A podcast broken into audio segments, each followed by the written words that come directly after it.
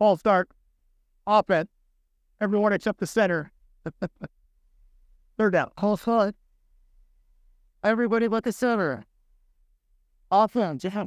Hola, ¿qué tal? Esto es False Star capítulo número 8 y vamos a continuar con esta rondita de entrevistas de personas que se vienen aquí ahora que tenemos el presupuesto al completo. Jorge también está aquí conmigo para acompañarme en esta entrevista que tenemos preparada para hoy. Jorge, ¿qué tal? ¿Cómo estás?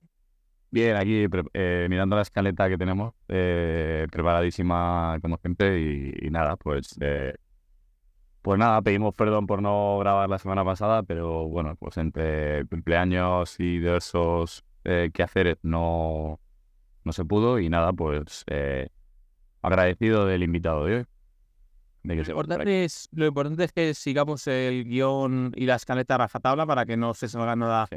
De su sitio. Y oye, pues si es tu cumpleaños y no podemos eh, hacer un podcast toda la semana, porque yo tengo que poner las bolas del árbol de Navidad, pues tampoco, tampoco pasa nada. Esto es False Star.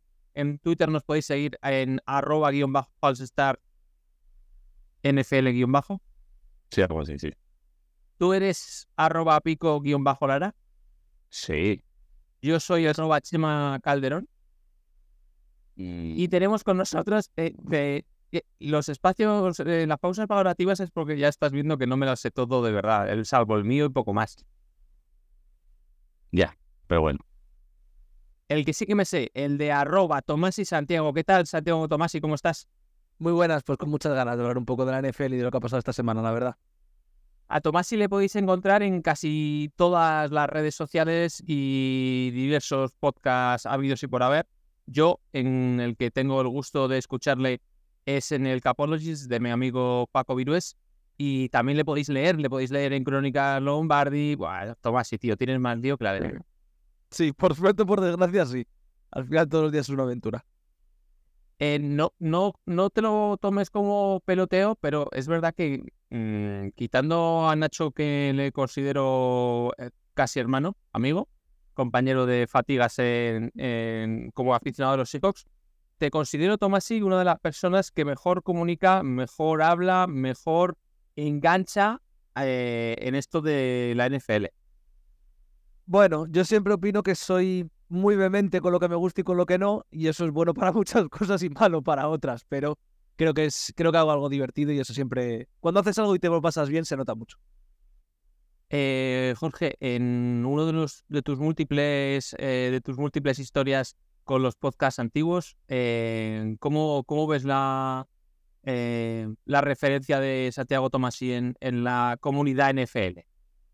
Bien, al final, pues es una de las voces que más eh, lees y más escuchas y, y al final también es por algo, por el currazo que se, que se ha metido, por el currazo que se mete y, y al final porque lo hace bien. Si hay gente que, bueno, que, que está y lo hace mal, bueno, pues también es, es muy loable, pero bueno, Tomás sí lo hace bien y, y por eso está donde está y, y al final pues tiene tanta tanta repercusión y la gente le quiere, porque al final, bueno, le pasó lo de la cuenta, eh, cuando perdiste la cuenta de Twitter y demás, y al final, eh, pues eh, se, se vio que la gente, pues, eh, pues venga, vamos a seguir a Tomás y la segunda cuenta, además, al final, bueno, pues creo que, que las cosas, si se hacen bien y con amor y sin putear a la gente, pues, eh, pues eh, hay un merecido reconocimiento.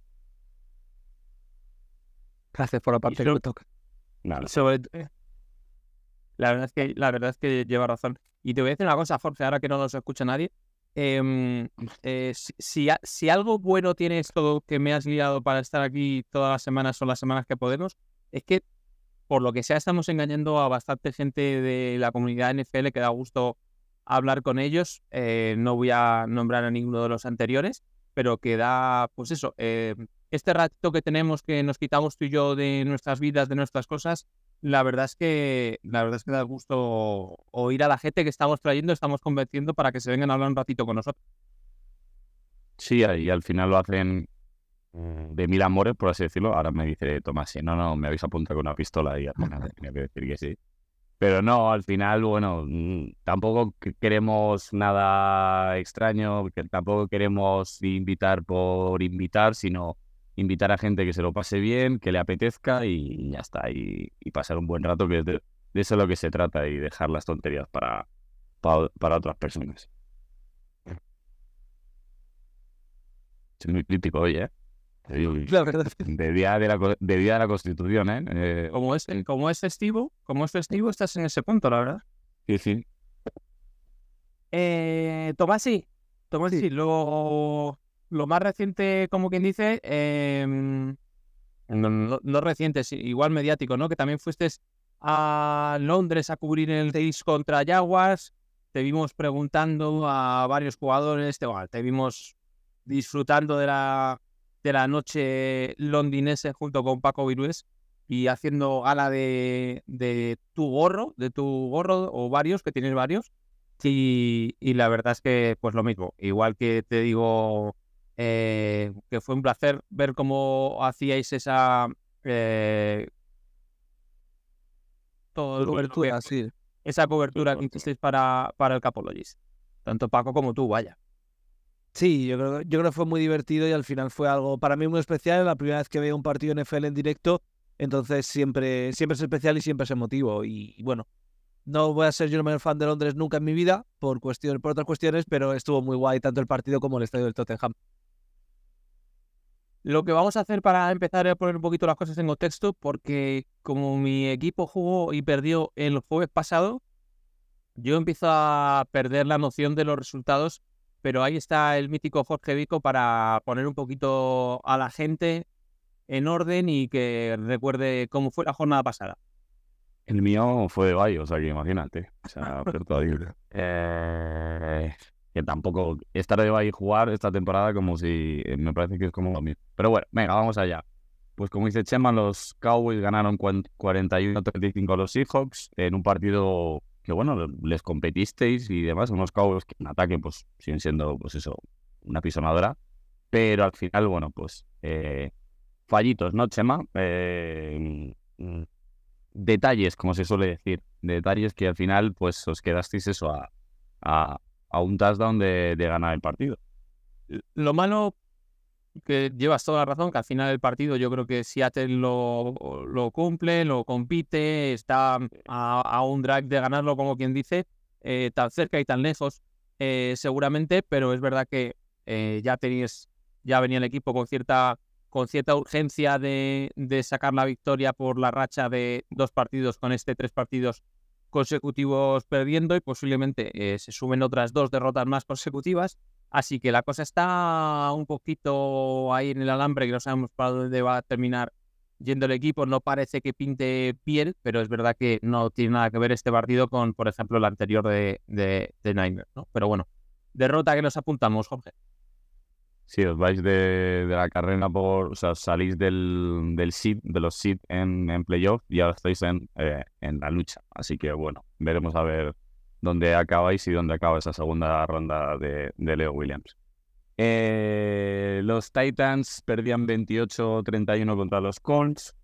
Eh, los Jets, que están cuesta abajo y sin frenos, eh, perdían 8-13 contra los Falcons, que al final yo creo que es uno de los equipos que se va a meter en, en playoff con un récord medio-medio y con un juego medio-medio, porque Arthur Smith la verdad es que no me, gustaba, no me está gustando nada este año. Eh, los Lions se ponían con bastante ventaja sobre los Saints y de repente se empezaron a complicar el partido y casi tienen un sustito. Así que ganaban 33-28 a los Saints.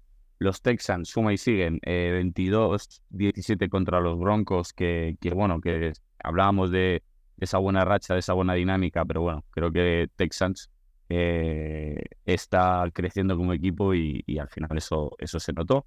En el partido de la jornada seguramente, porque yo ni lo vi ni lo pienso ver, los Chargers ganaban 6-0 a los Patriots. O sea, es que ni quiero, o sea, no he visto ni un resumen, no me apetece ver ese nada, ni un poquito, porque debió ser eh, horroroso, pero horroroso. Los Cardinals ganaban 24-10 a Steelers. eh, para mí una de las sorpresas, porque los Steelers venían de menos a más y, y- y yo pensaba que los Cardinals, pero bueno, con la vuelta que el Murray y demás, creo que se está viendo a otros Cardinals.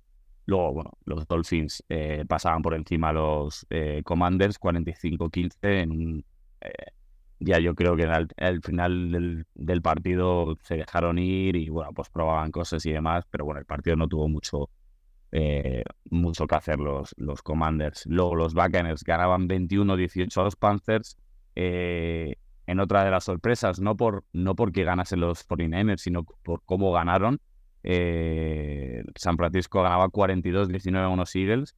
Eh, San Francisco, eh, para mí, mm, es el claro favorito a llevarse la Super Bowl ahora mismo, aunque Eagles tiene un récord bastante bueno, pero creo que los 49ers puf, eh, han venido del bye mejor aún de lo que empezaron la, temporada. Los Rams ganaban 36-19 a los Browns. los Packers, en otra de las sorpresas que lo, habla, lo hablé en Twitter, eh, han ido de menos a más. Y joder, ganar 27-19 a los Chiefs, que sí que es verdad que los Chiefs están un poco eh, dubitativos, eh, no terminan de encontrarse, pero pues, eh, yo no esperaba a principio de temporada que los Packers yo los veía bastante mal, yo no esperaba que estuviesen ya en la, en la lucha de playoffs. Y los eh, Bengals en un partido eh, sin Burrow y demás, eh, con un sustito de Trevor Lawrence al final, ganaban 34-31 a los Jaguars, que bueno, rompen esa, esa racha y los Bengals pues se aferran ahí a, a, intentar meterse en playoff, que yo a mi juicio creo que lo van a tener bastante complicado, pero bueno, ahí están. Y esos resultados que os ha contado el gran Jorge Vico dejan las divisiones y las conferencias de la siguiente manera. La, en la conferencia americana, la AFC Este la comandan los Miami Dolphins con nueve victorias, tres derrotas, Bills 6-6, Jets 4-8 y Patriots 2-12. La AFC Oeste continúan los Chiefs arriba, ocho victorias, cuatro derrotas, Broncos 6-6, Chargers 5-7, Raiders 5-7. La AFC Norte, Ravens 9-3, Steelers 7-5, Browns 7-5 y Bengals la cierra con 6 victorias, 6 derrotas. La AFC Sur, Jaguars 8-4, Colts 7-5, Texans 7-5 y los Titans 4-8. Eh, por su parte, la conferencia nacional, la NFC Este, Eagles 10-2, Cowboys 9-3, Giants 4-8, Commanders 4-9. La NFC Oeste, 49ers 9-3, Rams 6-6, Seahawks 6-6, Cardinals 3-10. La NFC Norte, Detroit Lions la comanda con 9 victorias, 3 derrotas, 6 victorias, 6 derrotas para Vikings, 6-6 también para Packers y 4-8 cierra los Chicago Bears. Y por último, la NFC Sur, Falcons 6 victorias, 6 derrotas, Buccaneers 5-7, Saints 5-7 y la cierra los Panthers con una victoria y 11 derrotas. Eh, chicos, vamos a ir contando un poquito Mm, ¿Qué sensaciones os ha dejado?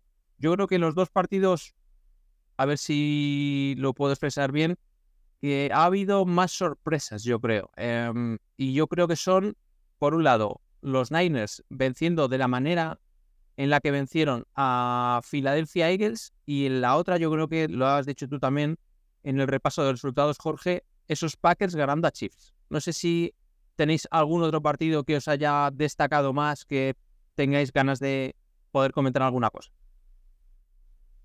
No, yo creo que esos son los dos partidos así grandes, de, a ver, entenderme con grandes, pero son los que más sorpresa.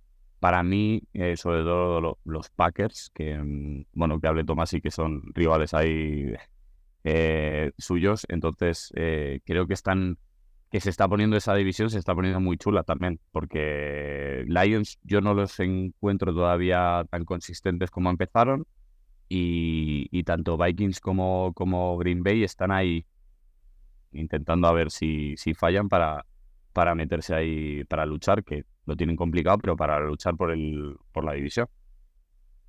Sí, yo creo que Packers al final está haciendo un muy buen segunda, bueno, segunda mitad de temporada. Sí. Últimas semanas de la temporada, sobre todo en ataque, que había empezado con un ataque bastante.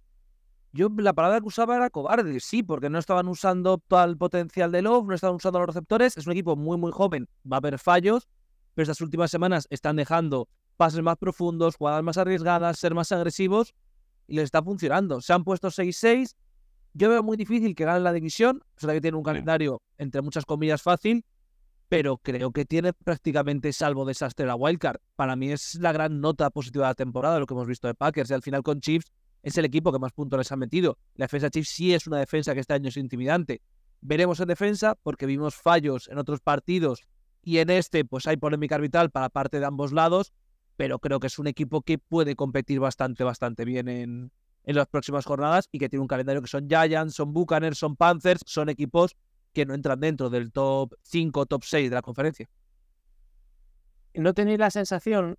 Y yo creo que los Chiefs los voy a meter en el carro de, Eagles en cuanto a que, que sí, que van sacando partidos, pero que no están ni mucho menos cerca del nivel de, del año pasado. Incluso Eagles, eh, con un compañero de, de la tele del trabajo, eh, aficionado de los Eagles, que hablamos cuando pasa la jornada y tal, tenemos los dos la sensación de que tienen mejor récord seguramente que, que juego o que partidos, porque ya ha habido varios partidos de los Eagles que los han tenido ahí, ahí, que parecía que iba a perder, al final los terminan sacando y al final, no voy a decir que el récord de Eagles sea engañoso, pero sí que da la sensación de que ha habido varios partidos de moneda al aire y les han salido cara en la mayoría y que este fin de semana han tenido un rapapolvo gigante. Bueno, yo que Eagles lo hablábamos al principio de temporada que estaban así, ¿no? De que sacaban partidos, no estaban del todo cómodos, por así decirlo, eh, no, no sacaban esas, eh, esas ventajas holgadas y demás. Y, por ejemplo, se, se complicaron partidos contra Washington, me acuerdo, que Washington, pues al final eh, tiene lo que tiene, o sea, no, no nos vamos a engañar. Y, pero sí que es verdad que justo antes de los partidos de, justo partidos antes, uno o dos partidos antes de 49ers, yo les vi como, joder, recuperando ese, como diría Austin Powers, ese mojo, eh, no, esa cosita que les vi el año pasado de, de equipo arrollador, que no había forma de, de, de penetrarles y de, y de ganarles. Y dije, bueno, pues igual han vuelto y demás. Pero el partido contra 49ers, eh, a mí es que lo que me. O sea, lo que me asombra es, sobre todo al, al, al, front seven de, de Eagles, eh, que, que, les aguanta muy bien. Eh, la... también 49ers utilizan esa, ese, no, ese sistema de Sanahan de, bueno, pues pases rápidos, no mucho movimiento en el backfield para, pues, para, bueno, pues para que las defensas no sepan dónde va a salir, eh, que si vivo eh, empieza desde el backfield y demás, ¿no? Para, para que no sepan muy bien nunca mm, cuál es la jugada, pero al final eh, la línea ofensiva de, de 49ers contuvo bastante bien a un front seven de, de Eagles que eh, son, son unos bichos impresionantes y sobre todo de la manera. O sea, al final eh, me dio la sensación de que en ataque también lo siguen no sabían muy bien cómo, cómo articular para una defensa de, de 49ers que, que, es buena, pero que tampoco es de las mejores así que hemos visto de, de, la liga. Pero no sé, sí, a ver, no es, no es, no es que sea los Eagles un poco engañoso, pero sí que es verdad que, que tienen muchos vaivenes y, y esto en playoff, a mí los, los vaivenes en playoff terminan con derrota, sinceramente. Sí, yo creo que también que la diferencia con el año pasado es un poco de calendario. Este año la NFC Oeste Eh, tiene un calendario que es bastante feo. Al final los Eagles vienen de jugar, pierden feo contra San Francisco, sí, pero ganas a Buffalo, ganas a Kansas, ganas a Dallas y ganas a Miami, es decir, ganas equipos difíciles. Y el año pasado, por ejemplo, a mitad de temporada encadenan ganar de milagro a Colts, Packers, Titans, Giants y Chicago. Que luego pierden dos partidos seguidos. Pero claro, es esa sensación de tú enganchas esos cinco partidos, ganas de 15 puntos y dices, pues que este equipo llega a playoff cargado de moral, cargado de talento. Sí. Y este año encadenas, creo que son cuatro, cinco victorias consecutivas. Miami, Washington, Dallas, Kansas y Buffalo. Y las sensaciones son peores, pero técnicamente los resultados son entre comillas mejores. A mí me parece que el partido lo domina San Francisco y gana claramente, pero creo que es un partido que el primer cuarto de San Francisco es muy malo y luego reformulan y al revés en Filadelfia. En playoff veo difícil que pueda tener un cuarto tan malo San Francisco y recuperarlo y viceversa. Veo muy difícil que puedan hacer eso, lo de, lo de dejarte ir tres cuartos Filadelfia. Hay una sensación de que están más igualados de lo que parece, aunque sí que me parece que ahora mismo es, favorito San Francisco, aunque tenga peor récord. Sí, hombre, yo, yo creo que aunque mm, quien más que menos pueda tener eh, cierta dudilla, ¿no? Ahí con, con lo de los Eagles, eh, yo no creo que ahora mismo nadie de los presentes o de los que nos vayan a, a- a escuchar puedan eh, tener dudas de, de que los Eagles en playoff van a competir, van a competir bien, seguramente, salvo que se les estropee mucho, yo creo que van a ser el sit 1 y, y vamos, que van a llegar lejos, seguro, vamos, algo catástrofe de resultados, catástrofe humana de, en cuanto a forma de lesiones, que últimamente las está viendo mucho en la, en la NFL, que esperemos que eh, se libren todos los equipos. Eh, pero es verdad que eh, yo no diría ahora mismo que los Eagles van a mm, fumarse un puro en playoff, porque lo más normal es que el partido que hemos visto este fin de semana lo, lo veamos repetido en algún momento de, de playoff. Al final, uno de los dos yo creo que va a llegar a, a- a Super Bowl. Vamos, mm, mal no- luego me sacarán este audio, pero creo que van a, uno de los dos me- van, a, van, a, van, a, sa- van a entrar. Salvo que un equipo así que esté, pues eso, mm, de menos a un más. peldaño, un peldaño por debajo de ellos, no sé, que podría ser Cow- Cowboys, quizá. Dallas, sí. Sí, Dallas, pero Dallas ya sabemos que en playoff pues se ponen nerviosos y no y no terminan de, pero sí un y a mí, bueno, eh, siempre pongo el mismo ejemplo, que es eh, a mí un le- les puede pasar como como pues bueno, pues como los Giants de, de las dos Super Bowls que entraban como entraban y en playoffs hacían daba- bueno, el clip y empezaban a competir y ganaban en en Green Bay, eh, de repente ganaban, mm, hacían que la temporada perfecta de los Patriots no fuese tan perfecta, al final, ¿no? Ese, ese equipo que llega a playoff, que se lo cree, que ha tenido, que hay- ha tenido una temporada no, no, no tan buena, sino de menos a más, y que lo que, lo que decimos siempre, si tú en diciembre entras eh, jugando bien y, y con el equipo armado, sin lesiones importantes y demás, y te lo crees y en diciembre sacas los partidos y empiezas a ser un equipo que dé, entre comillas, miedo, cuidado porque en playoff eh, estos equipos son muy peligrosos.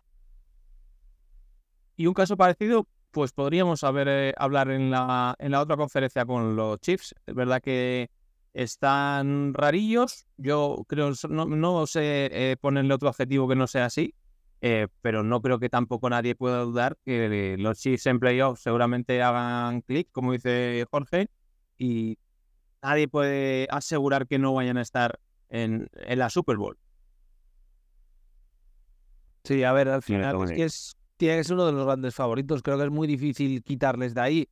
Y encima, este año, como la FC, a ver, es, es todavía la más competida, quiero decir, es la que más nivel tiene, pero con tantas lesiones, tantos problemas y demás, se está quedando como una carrera bastante más corta de lo que parece.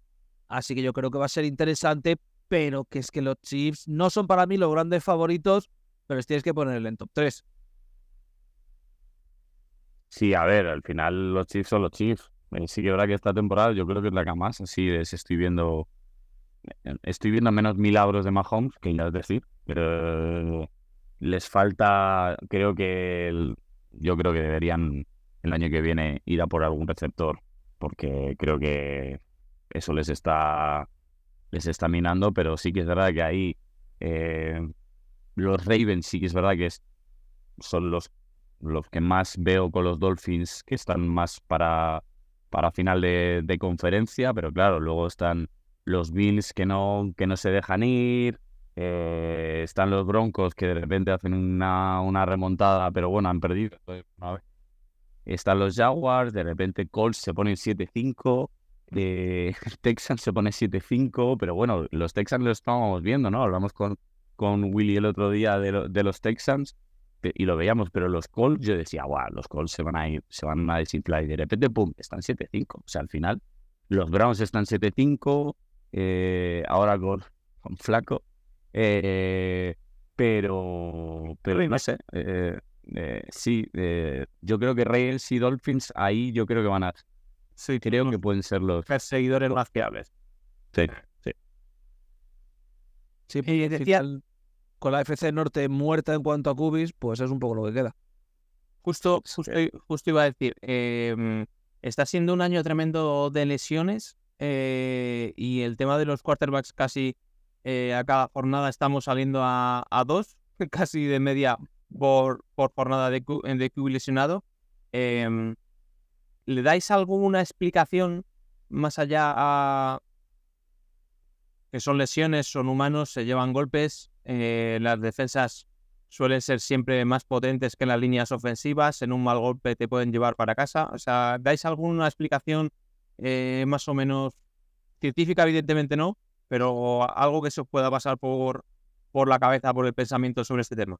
Velocidad. Para mí lo que está cambiando mucho la velocidad del juego. Cada vez estamos viendo que las jugadas son mucho más rápidas, los defensas... Bueno, a ver, todos los años es, llega la combine, el jugador que más rápido ha corrido defensa ahora es 10 segundos, bueno, 10 segundos no, pero 10 milésimas más rápido que el previo. Eh, levanta 5 veces más bench de banca. Son jugadores que son mucho más rápidos. Los golpes son menos violentos en el sentido de que no van a la cabeza, de que no van a tal, pero son golpes constantes. Si a eso le sumamos que mal que pese, tenemos muchos cubis veteranos con mucha carga encima, pues claro, en los dos Aquiles que se te rompen son dos cubis de más de 35 años. Tienes varias lesiones de rodilla, esguinces de tobillo múltiples de que se le caiga encima a alguien. Es que es lo que hay. Y al final, a mí me da la sensación de que no hay más lesiones que otros años en la posición de cubis, pero se han lesionado más buenos jugadores que otros años. Es decir, se te lesiona Lorenz, se te lesiona Burrow, se te lesiona Rogers, es un drama. Si se lesiona, con, con perdón, ¿eh? Pero eh, Bryce Young, que es novato, eh, Baker Mayfield, y yo que sé, alguien que. Y Derek Carr, que ya lleva dos conmociones cerebrales, pues no es que dé lo mismo, pero entre comillas sí que da lo mismo para el espectador medio. Este año se están caído, pues de la FC, los únicos que no han jugado tocados han sido Tua y Lamar Jackson, porque Mahomes ha tenido algún, algún problemilla, ellos han jugado medio tocado y demás. Bueno, y Herbert, no, porque Herbert se ha partido el dedo, sí, Herbert también está lesionado.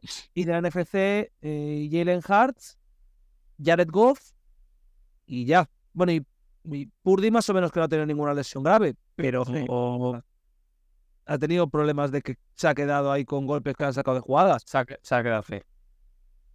Entonces, Sí, pero pues, se, lo, se lo leía a Cata, no sé qué día ha sido, que es verdad que, eh, que parece curioso o contradictorio que mm, en los últimos años la NFL ha estado más por la labor de intentar cuidar a los quarterbacks y, y está siendo de los años, es verdad, como dice Tomasi, de que se nos han caído, se nos han lesionado quarterbacks eh, bastante mediáticos, ¿no?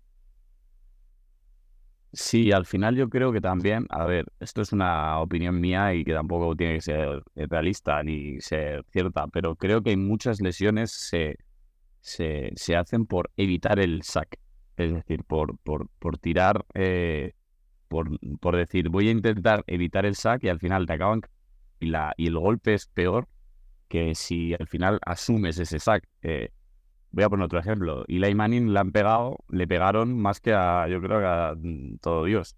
Y Eli Manning tenía una cosa buena que era asumía el sack. Es decir, cuando la línea se rompía, mm, asumía el sack y, y bueno, pues bueno, pues ya está. Asumo el sack, me, me hago fuerte y. Entonces, al final, hemos visto como muchos jugadores eh, por, por salir en scramble y, y alargar, ¿no? Alargar el, la jugada el golpe, al final, esos golpes, como dice Tomás, si vas, vas recibiendo golpe, golpe, golpe, golpe, al final, pues, eh, que quizás es una explicación, bueno, no sé. Pero sí que es verdad que, bueno, eh, nos estamos quedando sin, eh, también con perdón, estrellas de, en, en la, en la posición de cuatro, que al final, bueno, pues eh, que el otro día, yo qué sé, eh, ganase, pues, De Vito, mm, eh, pues es un poco, pues lo, lo- no, no lo normal, porque es una undrafted y demás, y, o que, por ejemplo, pues bueno, pues que, que Dove, por ejemplo, en Arizona jugase también, y luego llega a Minnesota, y de repente, pues lo, lo- hace, lo, lo está haciendo muy bien, así que, bueno, no sé, es un poco, bueno, veremos a ver si estas lesiones, pero sí que es verdad que estoy de acuerdo con Tomás en, la velocidad, en la velocidad que, que al final eso se está viendo en los ataques que cada vez son más rápidos y, las defensas, pues evidentemente tienen que ser rápidas. Sí, es que da, da sensación de que cuando, cuando Tomasi, la gente de Roadrunning, la gente del Capologist nos, nos cuentan un poco eh, los jugadores que vienen en, en el draft, da la sensación de que eh, las líneas, los líneas ofensivos eh, suelen ser gente que a ver cómo lo digo, que siempre hay, da sensación de que están más preparados, mm, son más atléticos, son más bichos los defensas que, la dominancia que pueda tener un línea ofensivo que al final terminas jugando con una con un quinta ronda que en algún momento se le van a ver las posturas y enfrente tienes a, a un Bosa, a uno de los dos, a, un Parsons y te llevas un viaje o a un Aaron Donald, te llevas un viaje que te pone vestido de torero. Yo creo que hay un problema evidente con las líneas ofensivas de técnica y de preparación. Cada vez van peor. Es decir, sí, yo que sé, este año Joe Alt de Notre Dame, pues sí, seguramente salga muy bueno, es un muy buen jugador, viene preparado. Pero claro, vas bajando el escalafón y de repente el quinto tackle ya no está preparado, ya necesita un esto, o no sabemos si va a poder jugar de tackle o tiene que jugar de guard, o a lo mejor de center incluso porque su posición, porque es demasiado pequeño. Da la sensación de que el resto de posiciones ya están, y da la sensación, están súper tecnificadas ya, en plan, de este tío es un rusher. No, pero es linebacker o defensive end. Me da igual. Va a entrar al rush. Ya está. Y en la línea es un poco. Este chico juega de tackle, pero ha jugado su primera temporada de guard porque no tenía su universidad, pero puede jugar de center. Y es como, vale, genial, pero este chico entonces, ¿a qué puede trasladar? Y da la sensación de que tú coges al octavo rusher de un draft y da lo mismo. Es decir, no da lo mismo, es peor que el primero, pero sigue teniendo unas condiciones que le permiten ser utilizado. Y al revés, pues no. Al revés da la sensación de que el octavo tackle pues es un chico que a lo mejor necesita dos años fuera en banquillo. Y no hay tiempo en los banquillos y no hay preparación tampoco dentro de la NFL de buenas líneas ofensivas. Es yo creo que la posición que más ha empeorado en los últimos años. La gente se fija en los cubis, pero es que las líneas ofensivas, bueno, pues solo hay que ver un partido de Patriots. Es decir, si veis el partido de Patriots esta semana, por ejemplo, es que es criminal. Es que, yo qué sé, sí, el cubi no será bueno, sí, los receptores dropan, pero es que si la línea ofensiva no aguanta ni dos segundos, tampoco podemos esperar mucho, y así constantemente. Tú tienes Neil. problemillas, ¿no, Jorge, ahí en Giants? Mevan Neal. Mevan Neal era. mm, es que se hablaba de top 3 en el draft. De top 3, que iba a salir eh, súper arriba. Eh, y cuando llega, cuando llega Giants, pues vamos, damos palmas. O sea, es como de madre mía, tenemos tackle. Y, y ahí se hablaba de, bueno, pues igual le iban a ir al left tackle. Y Andrew Thomas, como en Georgia jugó también eh, en el right tackle, pues porque, porque es más de, de carrera y demás. Bueno, y mira, Andrew Thomas, que se ha notado su baja mm, muchísimo. También, yo siempre lo digo y siempre lo- lo hablo. También un quarterback tiene, tiene, la, tiene que hacer mejor a la línea. Es decir, al final, si, si la jugada eh, está diseñada para esperar 3-4 segundos y tú rompes el, el no lo que es el, la línea, el, el backfield, si tú, lo- si tú lo rompes, pues al final la línea ya, eh, ya no sabe por dónde, ¿no? Y, o si al revés, si está preparada para dos esperar dos segundos, ¿no? Aguantar dos segundos y aguantas el balón 5, 6, 7 segundos, pues al final eh, te, vas a llevar la, la leche. Pero sí que es verdad que al final es un poco, yo estoy de acuerdo en que las líneas ofensivas están empeorando, que al final, eh, jo, lo veíamos en, en Falcons hace un par de años, tenían una línea de primeras rondas, todo primeras rondas. Bueno, todo el ataque de primera ronda y ese equipo mm, no iba muy bien eh, en cuanto a protección y en cuanto a carrera. O sea, al final, no sé, eh, no sé, es muy complicado y sí que es verdad que, que al final los chicos que, que llegan, muchos de ellos, muchos líneas, no están preparados y no se les forma eh, de acuerdo a, a- a lo que les, le- les exige ahora las defensas, que es pues, eh, pues eso, el primer paso, esto lo hablaría David, eh, mi, compañ- mi compi David lo hablaría de puta madre, primer paso, eh, la lateralidad, los brazos, con dónde colocarlos, demás, no sé. Al final, claro, te viene Miles Garrett que de repente tiene el, el, el punto, es- ¿cómo se llama este? A ver, lo diré.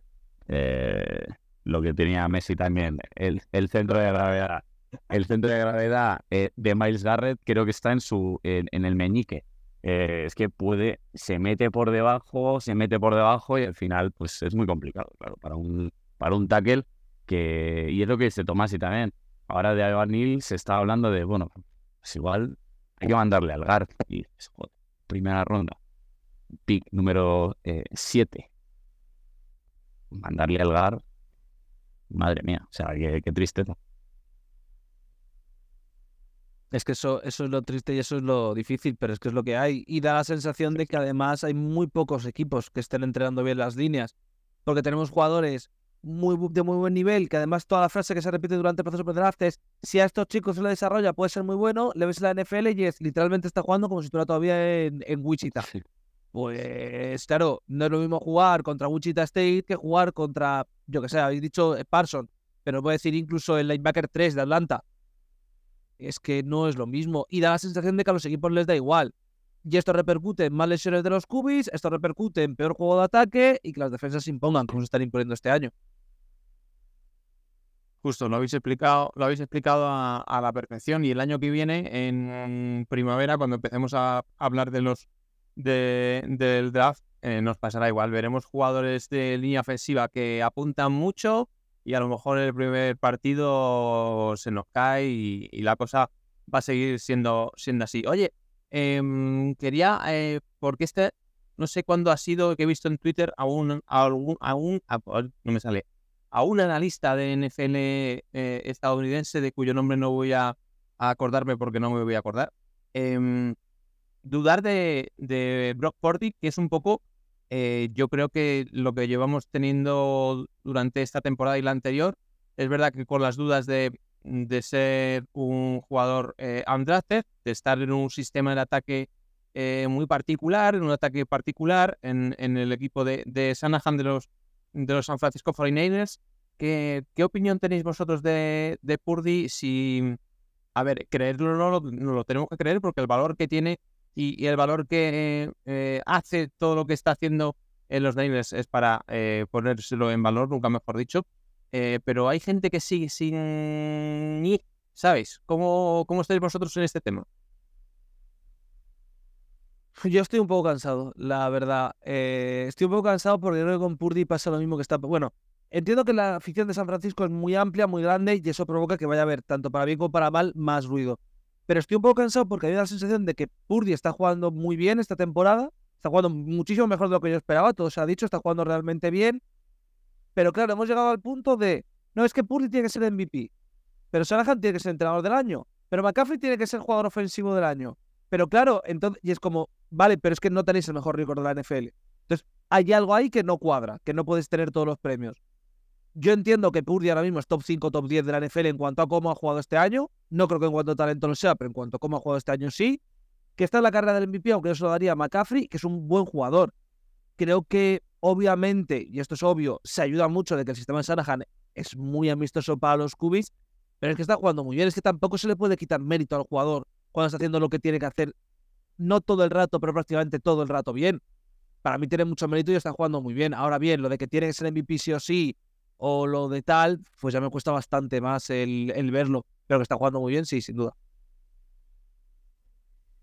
A ver, dentro de mi admiración desde, desde Atlanta por Shanahan, eh, mi admiración profunda, eh, yo estoy un poco como Tomasi. Es decir, a mí Purdy me gusta mucho, me parece que es un cuatro que, que el sistema le ayuda bastante, que ha tenido algún, justo antes del bye tuvo un par de partidos eh, mm, que decías, uy, uy, uy, uy, pero sí, es verdad que ha vuelto bastante bien pero sí queda, hombre, para MVP creo que es, que, creo que es demasiado, creo, creo que es demasiado para MVP, por lo que dices eh, Tomasi, de que está McCaffrey y están, bueno, pues eh, están otros, otros quarterbacks, otros, eh, otros jugadores que igual se, se lo merecen un poco más.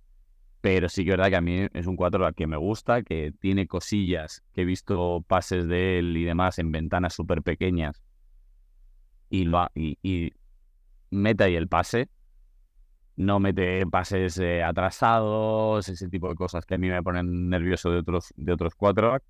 Pero eh, bueno, creo que les está yendo muy bien con, con Purdy. Ahora bien, el problema va a ser cuando tengan que renovarle a Purdy. Si realmente se quieren gastar el dinero en Purdy o mm, como a lo mejor Shanahan piensa, o no, ¿eh? igual no lo piensa, pero a lo mejor piensa, bueno, si me vale Purdy, me puede valer otro, otro, no, otro quarterback. Al final, no sé, no me parece que sea el, la mega estrella en cuanto a quarterback, pero creo que lo está haciendo bastante bien y no hace perder al equipo, que eso es súper importante. O sea, al final, eh, creo que, y creo que el último partido contra Eagles le, le favorece en cuanto a que se rearma la, la, la idea de que Purdy es un buen quarterback.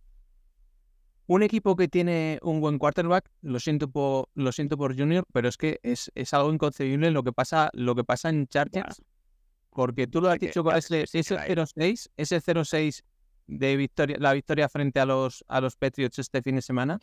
Pero es que no hay, no hay fin de semana que digas, han hecho un partido bueno, se ha lucido el quarterback, todo ha ido a pedir de boca. Es que es, es que es- yo creo que si fuera accionado los Chargers sería muy desesperante. Es vergonzoso. Es decir, el partido esta semana es vergonzoso, el partido de la semana anterior es vergonzoso. Y, lo siento porque sería estas palabras de gente a que no le gusta que use vergonzoso para equipos profesionales. Pero es que es inaceptable. Es decir, el partido de esta semana, la línea mal, el play calling peor, los receptores mal, Herbert ya, pues tampoco jugó su mejor partido. Ganas 6-0 porque defensivamente bien, pero es que enfrente tienes a los Patriots que tienen como 6 drops para ganar el encuentro. El día de Packers es un desastre. El día del año la defensa ni aparece. Es muy aburrido ver al equipo. Y es muy aburrido porque tú ves el talento que tienen y dices, pues no tiene sentido. Tú ves cómo juegan, no tiene sentido. Al final el otro día no te funciona ni una sola carrera porque no puedes correr, corres 24 veces. ¿Para qué? Pues no lo sé, pero corres 24 veces. Pues vale, tienes un cubi con el dedo mal, el equipo sigue sin funcionar, eh, Johnston pues está siendo un desastre, Keenan Allen pues da para lo que da porque ya tiene una edad, es una sensación muy mala. Y es una sensación constante de este equipo bien entrenado, es un equipo que compite por todo, este equipo actualmente, pues mira, que, se acabe la temporada, que acaben 7-9 porque peor no pueden acabar por, por talento, o 7-10, y el año que viene veremos, pero es otra temporada tirada a basura, sumada de otra temporada basura, y que los Chargers llevan sin un entrenador decente, pues a lo mejor 17 años fácilmente. Yo no sé ese señor todavía eh, como head coach. Es que no, Staley debería estar fuera. Bueno, es que ya el año pasado, ya el año pasado, en algún partido yo decía, madre mía, este señor eh, es que es muy malo. Es que es muy malo como head coach, muy malo. Es que, es que eh, llega un punto que, que dices, ostras, y de repente le dan otro, y digo, bueno, venga, le dan otro año. Y es que lo de este, lo de este año está siendo, bueno, yo lo hablaba con Chema desde el primer, eh, yo creo desde el primer capítulo que, de Falstaff, que decía, a ver, a ver cuánto dura Steli, y está durando muchísimo.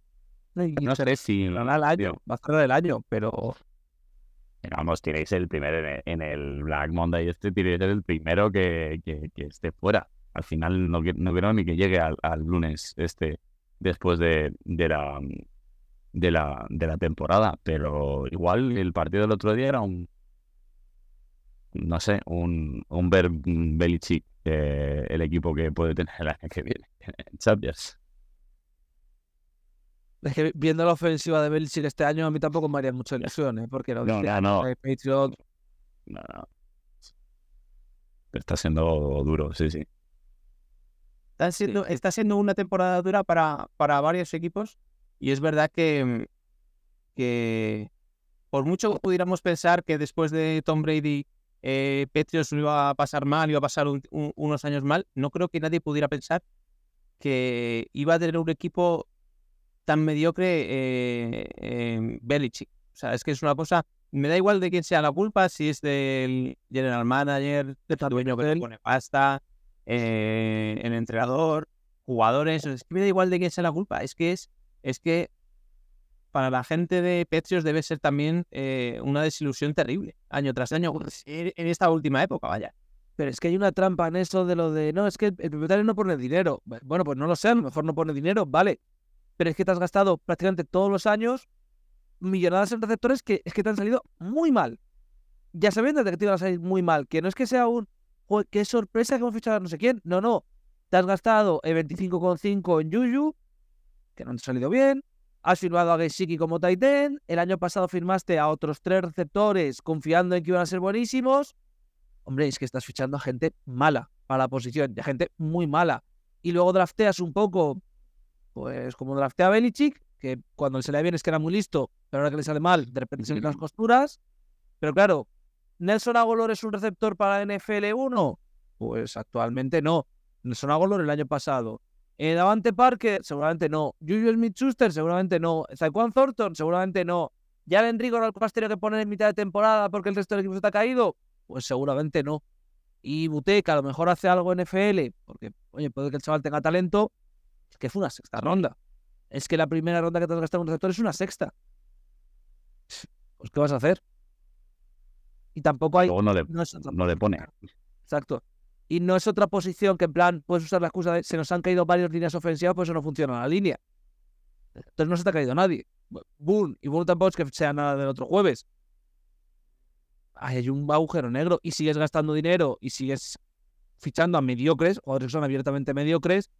Vale, te salió bien Edelman hace 10 años, pero es que a lo mejor el modelo no es buscar todos los años un Edelman y sí invertir de verdad en un receptor 1 por mucho que luego a lo mejor no sea el mejor receptor de la liga, pero sí un top 10, un top 15 de la liga.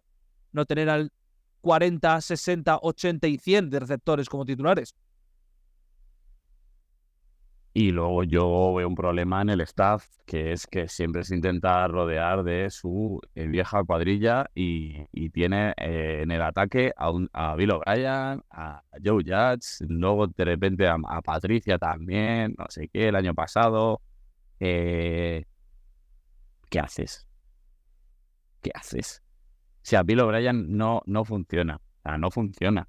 Es que no, no funciona. Joe Judge, de, de asistente en ataque, Joe Judge, ¿para qué? ¿Para hacerte un QB sneak en la, en la 5? Es que, es que, vamos a ver. Y, y luego tiene a, a- vale, el hijo por ahí, eh, que al final dices, es que no se sale de, de su árbol, por así decirlo, del árbol, de su árbol no se sale, pero, pero coño, como entrenador, como head coach y como director, como general manager, general manager que es, estás viendo que te falta talento también en el staff. Que tú no puedes, que está muy bien que seas Bill Belichick y te creas, ¿no? Eh, y es, eh, a mí es el, posiblemente el mejor entrenador de NFL de la historia.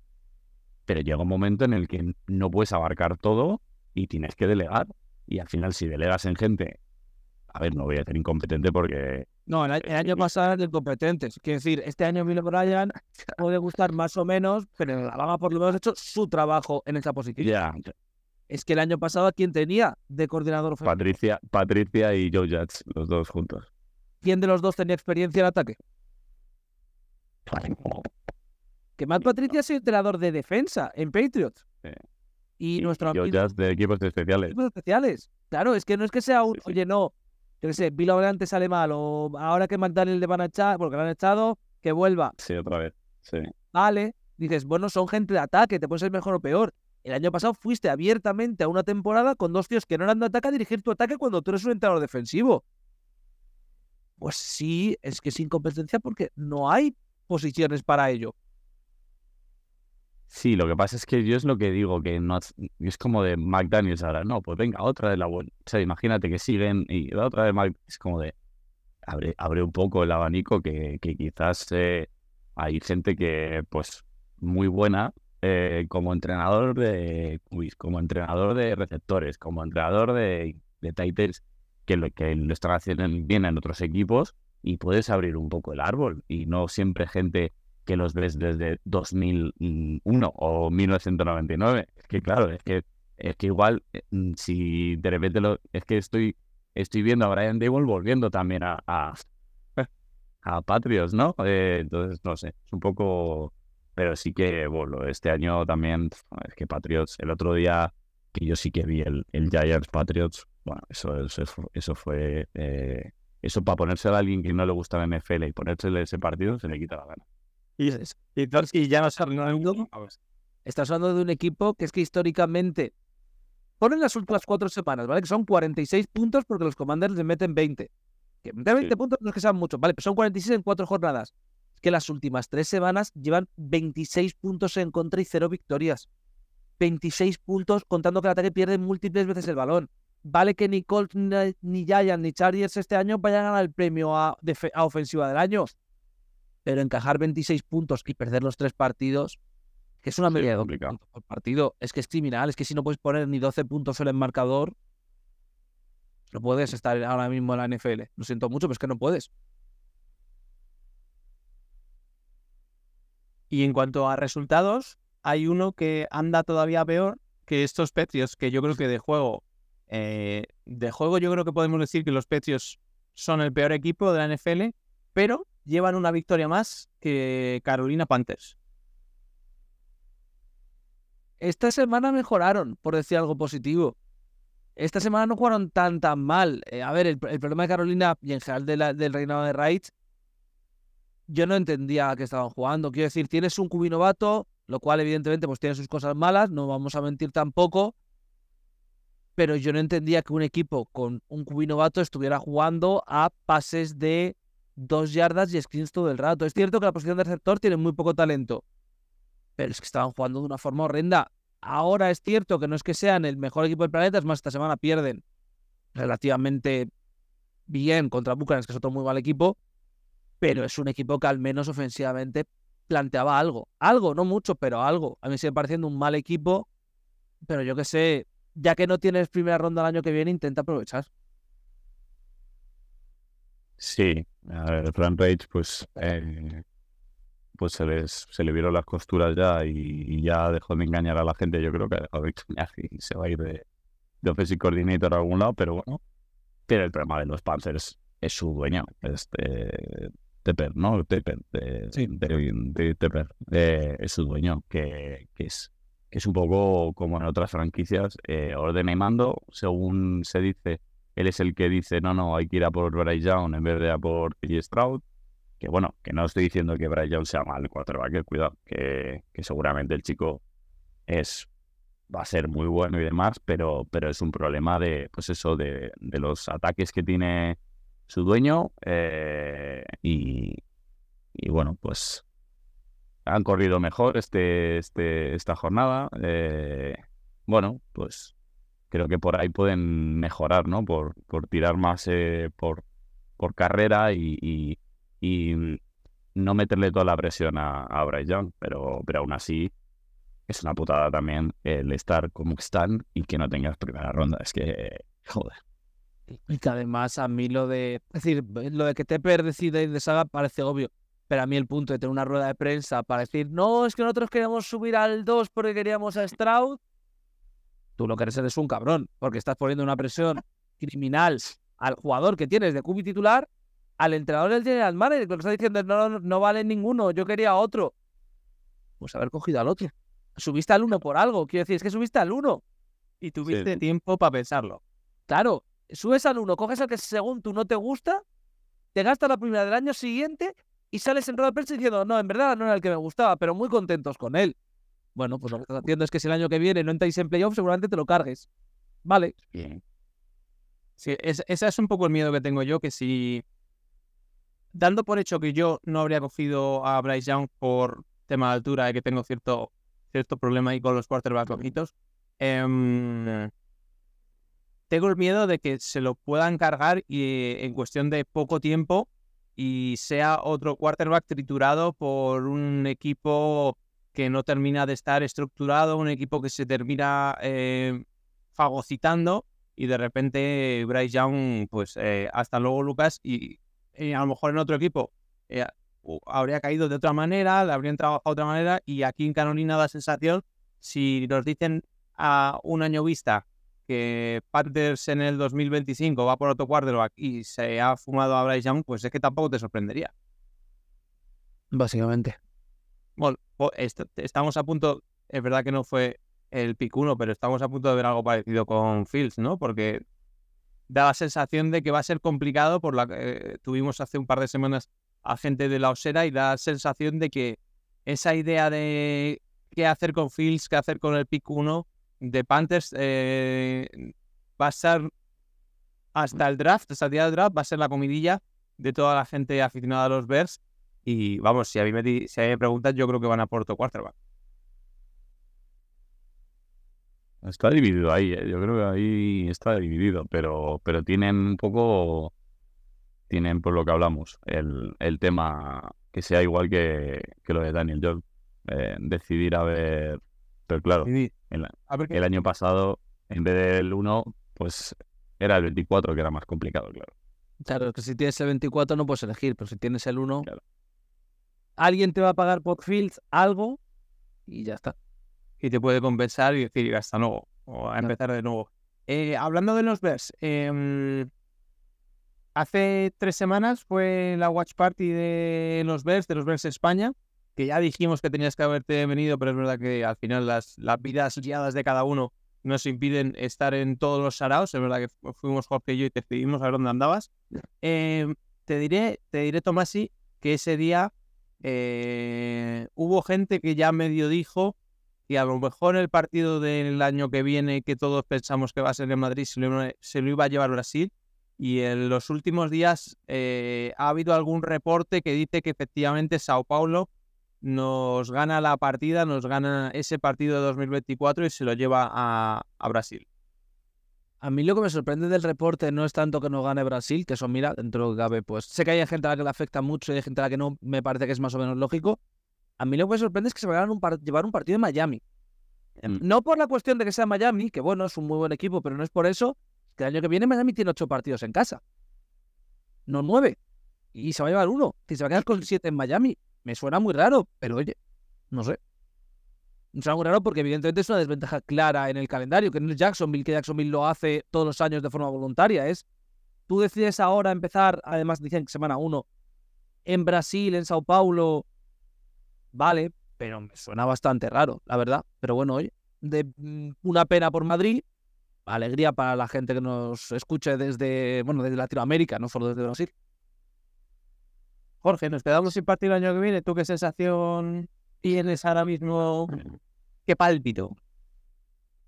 Si es que al final, hasta que no salga, porque algunos se No, tiran. pues de- debe estar al caer ese tema ya, ¿no? De- eh, Decían que semana que viene. Decían que semana que viene. pues estamos a días. algunos pues se tiran el, el, el triple y, y tal, y no sé qué, y luego cuando no salga, pues borrarán o algo así, o venga para atrás. Pero bueno, yo esperaré y ya está. Y no sé, al final. Que claro, al final lo- luego dicen lo de los vestuarios, que si no sé qué, que si no sé cuánto. Eh, a mí, sinceramente, que haya. Este año en Frankfurt ha habido dos, ¿no? Dos partidos en, en Frankfurt. Eh, que haya dos en Frankfurt. Quiero decir, me parece un poco también eh, con la capacidad de lo que hablamos el otro día, la, la capacidad que, que tiene el estadio del Eintracht y demás, me, se me hace un poco corto para lo que la NFL. Entonces, no sé, eh, no creo que se venga uno de Alemania, uno de los dos de Alemania a Madrid. Bueno, es Sí. que técnicamente uno de los dos de Alemania no es de Alemania, Claro, es de México. Es la de movida de cómo estaban con lo del Azteca, tuvieron que traerlo aquí. Claro, pero no sé. Entonces, o, o se amplía más, que no creo, o sí, pues nos quedaremos sin, sin partido el año que viene, o, o salvo sorpresa, Sao Paulo se cae. Pero vamos, si, Claro. si se habla tanto. Encima decía, decía Paco que, eh, como acabo de también de decir, Tomasi, el partido ese extra era de México, que por problemas en Azteca eh, no lo habían metido este año en México.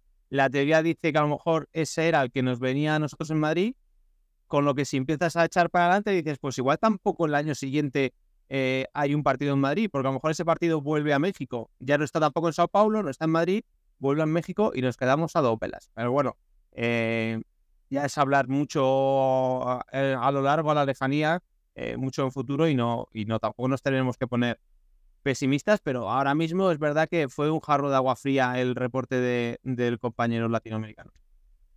Sí, también creo que con esto, más allá de que mucha gente ha intentado es como confirmar la noticia antes de nada, creo que hay un poco de, no sé si decir, yo entiendo la importancia que tiene, de verdad, pero creo que hay un poco de histeria y de revolución de tiene que ser este año y si no es este año es en 2026, pero en 2026 es lejísimo, pero cómo va a serlo, pues si tiene que ser va a ser, pero tampoco creo que sea una cuestión de que es ahora o nunca o viceversa, de que va a ser dentro de cinco años y eso va a ser el, el- el boom aquí en España de la NFL.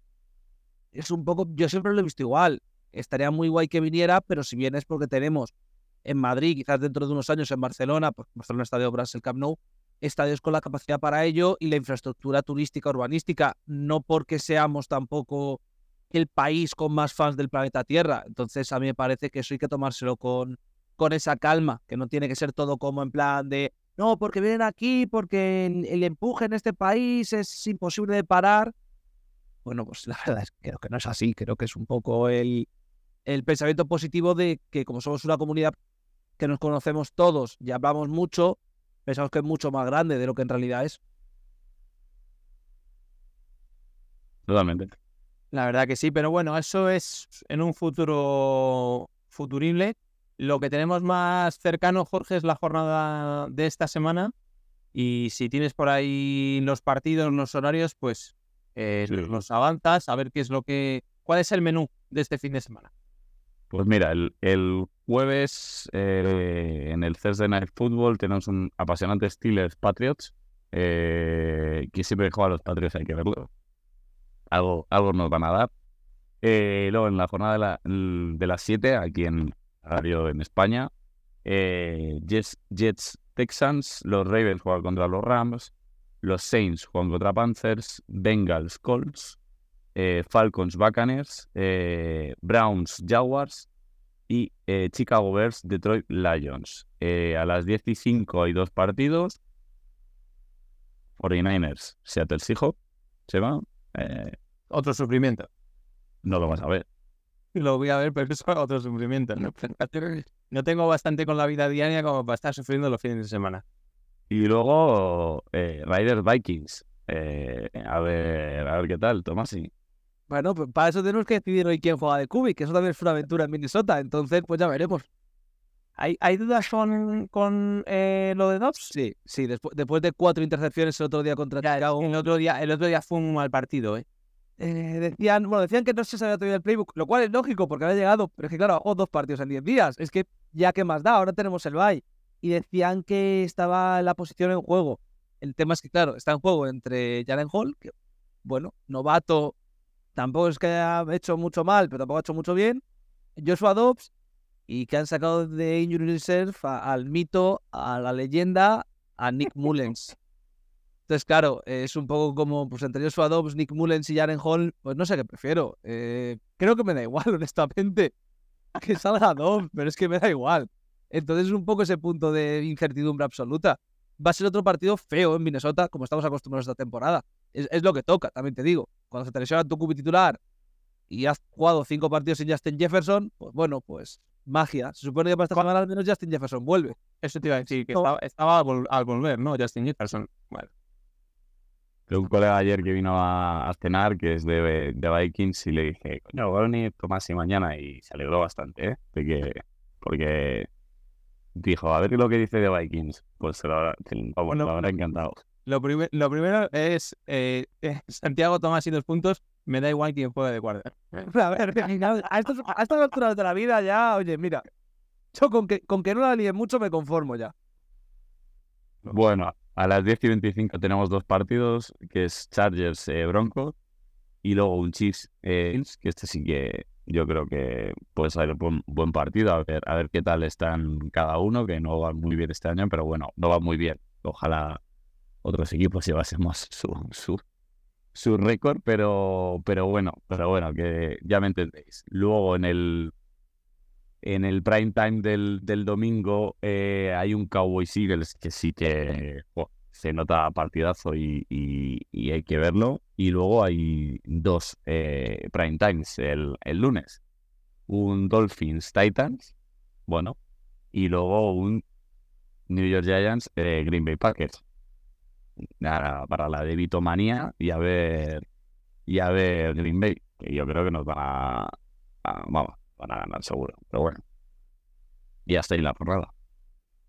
Eh, aparte de, de mi partido propio, evidentemente, de, de mi equipo, me apetece bastante ver ese Ravens contra Rams del domingo a las 7, porque los Rams es otra de las historias estas que yo creo que nadie daba un duro por ellos al principio de temporada y daba sensación de equipo eh, abocado a, a un top 5 del draft, pero los tíos van para arriba, bien entrenados, eh, con Stafford jugando asaditos, y es verdad que no tienen, eh, más allá de, de Aaron Donald y, Cooper Cup, que evidentemente, pero es verdad que han sacado jugadores este draft interesantes, que los están poniendo a jugar, están rindiendo, y ahora mismo no sé si están metidos en sit o, o están eh, en, la, en la caza, en la persecución, para entrar eh, en puestos de playoff y a ver esos Ravens, porque me parece que tienen una piedra de toque interesante también en, en esos Rams. Y, y al final, bueno, eh, es un partido que me interesa, me interesa ver. Es verdad que eh, entrará dentro de, del Red Zone y, veré lo que, lo que vaya saliendo. Pero me interesa por ver qué sensaciones dan los dos. Pero si si es que lo que hablaba Tomás, y mira a Pucanacua, que, que los Patriots se van a elegir a tomar por saco y, y eligen y luego no le ponen a, a Carson el de LSU. Y luego mira Pucanacua, que estamos viendo que está siendo, está siendo un muy buen receptor. Joder, que es, eh, es que corre las rutas muy bien, eh, tiene muy buenas manos. No sé, eh, sí, a ver qué tal los Rams. A mí es que me quedan bien, ya lo sabes, eh, Chema. Tú por llevarme, por llevarme la pantalla, no sabes cómo hacer. Lo siento, lo siento, me quedan muy bien los Rams. Y hay otro partido que también me parece curioso, que va a ser ese Chargers contra Broncos. Por ver los Chargers qué, qué cara sacan en un partido divisional, ver los Broncos si siguen con ese nivel de las últimas seis jornadas, aunque eh, terminaban perdiendo esta, esta última semana. Pero igual una derrota complicada de Chargers eh, puede hacer que tu sueño se cumpla de ver cómo se cargan al entrenador de los Chargers. Es que llevamos varias semanas con esta historia. Eh, no, Eh, yo esta semana no asumir, asumir que no, asumir que llega el lunes negro. Es decir, yo creo que el lunes negro está fuera 100%, Sí. pero yo ya tengo asumidísimo que llega. Si no le echas después de las- bueno, después del partido contra Packers, si no le echas ahí, Ya. es que le vas a mantener hasta final de temporada.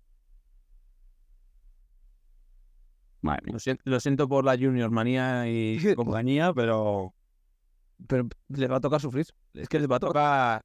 Aguantar, aguantar el Via Crucis ya hasta final de temporada. Sí, lo normal sería eso, es verdad que, que no es tan fácil ver cómo se carga un entrenador durante el año, salvo cosas estrambóticas. La verdad. Sí, sí, totalmente. Bueno, don Santiago Tomasi, ha sido un placer. Ya tenemos un ratito aquí, no te queremos molestar más, que es festivo y la gente tiene cosas que hacer. Eh, llevábamos ya varias semanas detrás de ti rozando el acoso. No, hombre, no. ¿Qué quiere decir? Me habéis preguntado, ¿eh? De forma normal, no fastidies. No, pero muchísimas ganas de haber podido estar aquí y poder haber pasado un buen rato con vosotros, la verdad. Jorge, tú. O sea, bien, gracias por, por estar y eso. O sea, tampoco. Sin más. Bueno, sin más, ¿no? Pues ya está. Pues, pues nada, sé dónde vives. Eh, así que, pues nada, agradecer a Tomás y que haya pasado y a ti, pues eso, que te... Bueno, chicos, gracias por escucharnos. Esto es False Star 8. Eh, ya sabéis que Jorge lo sube luego en múltiples eh, sitios, redes sociales. Eh, no sé, yo nada más que tengo iBox, el resto ni, ni lo toco. Pero nada, gracias por escucharnos, que al final somos nosotros dos. Y bueno, ya sabes, se lo digo a todo el mundo, pero se lo digo a todo el mundo por fastidiar a Nacho Cervera. que iba a estar con nosotros, pero no ha venido ningún día. Bueno, eh, clásico, clásico del señor que está ahora mismo en, en Estados Unidos, en Chicago, claro. Se va, se va a Estados Unidos y la fama le ciega. Ya no está acostumbrado. El sueño americano. El sueño americano le ha pegado. O sea, hay veces que estoy despierto, es eh, mañana, debería él estar dormido, él sigue despierto y, y estoy preocupado porque, bueno, tú tienes más cerca a, a la, fa- a un miembro de la familia Cervera. Creo que va siendo hora de dar parte. De dar parte de, porque igual hay que traérselo. No, de, de momento deja- dejemos al chaval que disfrute. Ya le tocará volver y ya le tocará la vuelta a la realidad, por desgracia. Pues lo dicho, gracias a todos por estar aquí. Este es el capítulo número 8 de False Start. Eh, y, lo, y lo dicho, gracias por estar, por escucharnos. Al Mariner porque está siempre pendiente de si grabamos o no grabamos. Lo siento por la gente de Seahawkers, que hay veces que por estar con Jorge no tampoco estamos en el otro lado. Eh, no se puede estar en todo. Qué morro tiene. Jorge, Jorge, un placer, muchas gracias. Y lo dicho, Tomás, un placer. Y cuando quieras, estamos aquí para lo que necesites. yield changes. I'm like, here's it. Just give me a kiss. Chao, chao, adiós. They get the whole crowd marching. To shut it down. We made the whole town Spartan. I'm from outer space, so all my homegirls caution. It's about to get critical. This moment is pivotal. They defeat the streets that say my influence I'm delightful. We gon' make it cryly. I devil get behind me. Told you I'm the best. I done said it with my chest, so for real, nobody try me. Uh, no, let's play this problem. up to that milk. Jump down with the drink crowd, you know, ready to go. Let's jive and we all embrace it. For my himself, I will not be in the poverty. I was more level 20 himself.